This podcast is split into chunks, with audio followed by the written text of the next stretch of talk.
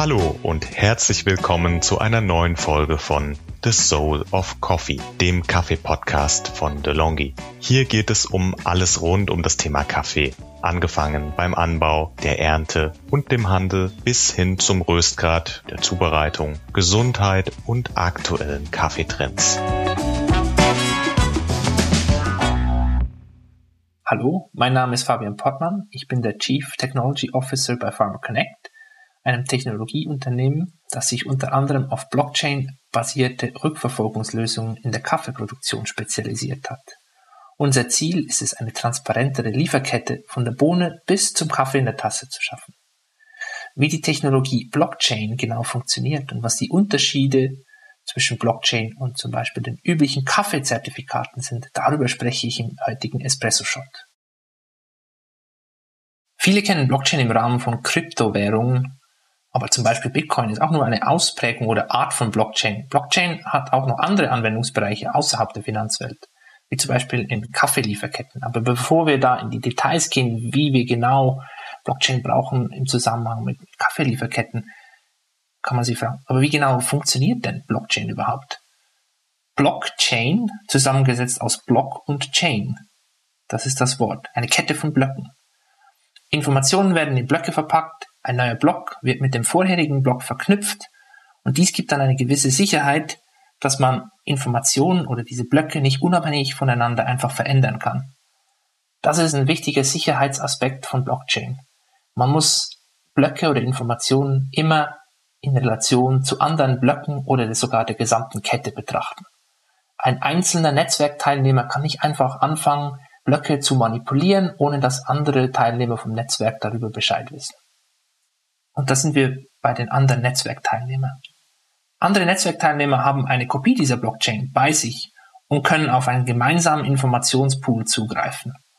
Das heißt, man hat Informationen gepackt in Blöcke, man erweitert diese Blockchain um neue Blöcke und dann kriegt jeder, der im Netzwerk ist, der das möchte, eine neue Kopie dieser aktuellen Blockchain. Also Informationen werden effizient an die Netzwerkteilnehmer weitergegeben. Jetzt kann man sich auch fragen, ja, speichere ich dann einfach alle Informationen für alle frei zugänglich auf dieser Blockchain? Ich glaube, das wäre nicht im Interesse aller Netzwerkteilnehmer. Daher gibt es verschiedene Mechanismen, die man einsetzen kann, um die Privatsphäre oder auch Informationssicherheit dann hier herzustellen. Aber das ist oftmals dann Blockchain abhängig, also protokollabhängig. Zwei wichtige Grundpfeiler sind also eine gewisse Sicherheit, dass man Informationen nicht einfach unabhängig verändern kann. Somit auch gewisse Leute würden das sagen, die Blockchain ist fälschungssicher zu einem gewissen Grad und das effiziente Teilen von Informationen dass es einen gemeinsamen Informationspool von aktuellen Informationen gibt, wo Teilnehmer mit den richtigen Berechtigungen Informationen schnell erhalten können. Und da sieht man schon, das sind Konzepte, die sind extrem wichtig in einer Lieferkette. Teilnehmer in einer Lieferkette müssen Daten vertrauen können. Daten, mit denen sie vielleicht nie in Berührung gekommen sind. Sie müssen sie schnell auslesen können. Schnell auslesen können, zum Beispiel von einer Blockchain wo Daten abgelegt sind vom ganzen Anfang der Lieferkette, wo sie die Teilnehmer des Netzwerks vielleicht nicht einmal kennen. Und da müssen sie auch vertrauen können, dass Teilnehmer in einem anderen Teil der Lieferkette Informationen nicht unberechtigt, unabsichtlich verändern können. Aber Blockchain ist nicht der einzige Weg, erhöhtes Vertrauen in die Lieferkette zu bringen.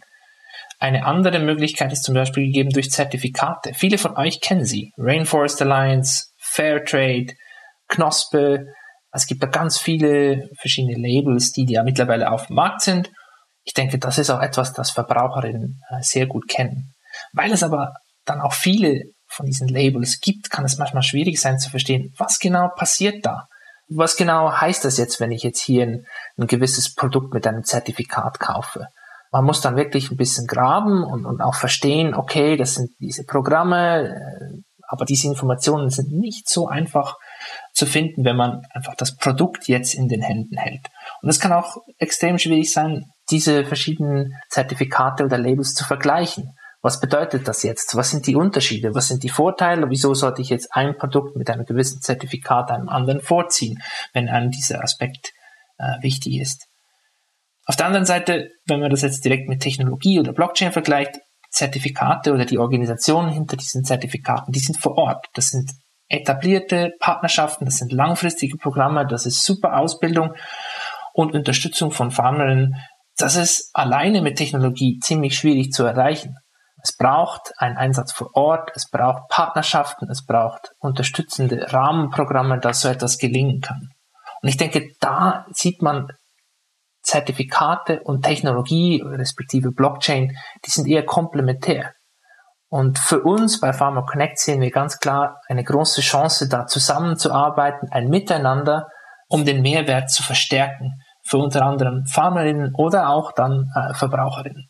Dass man Informationen effizient, die schon existieren, zum Beispiel von den Zertifikatsorganisationen, dass man diese Informationen effizient und sicher durch die gesamte Lieferkette von den Farmerinnen bis zu den Verbraucherinnen effizient transportieren kann. Ich denke, da kommt Technologie und kann wirklich einen Mehrwert schaffen, denn es wird schon viel gute Arbeit geleistet im Ursprung von diesen Organisationen. Man möchte sie einfach sichtbarer machen für die verschiedenen Teilnehmer in der Lieferkette. In diesem Sinne, ein Miteinander, denke ich, verstärkt den Mehrwert für alle in der Lieferkette. Somit denke ich, dass die Blockchain zusammen mit den Zertifikaten dazu beitragen kann, die Kaffeekultur zu verändern hin zu einem faireren und nachhaltigeren Kaffeehandel. So, ich hoffe, unser Exkurs zu den Möglichkeiten fairerer Handelsstrukturen hat euch gefallen. Vielen Dank fürs Zuhören und bis bald. Unseren Podcast könnt ihr auf allen gängigen Podcast-Plattformen abrufen, abonnieren und bewerten. Wenn ihr Fragen oder Feedback für uns habt, dann schreibt gerne an podcast-delongi.de at delongigroup.com.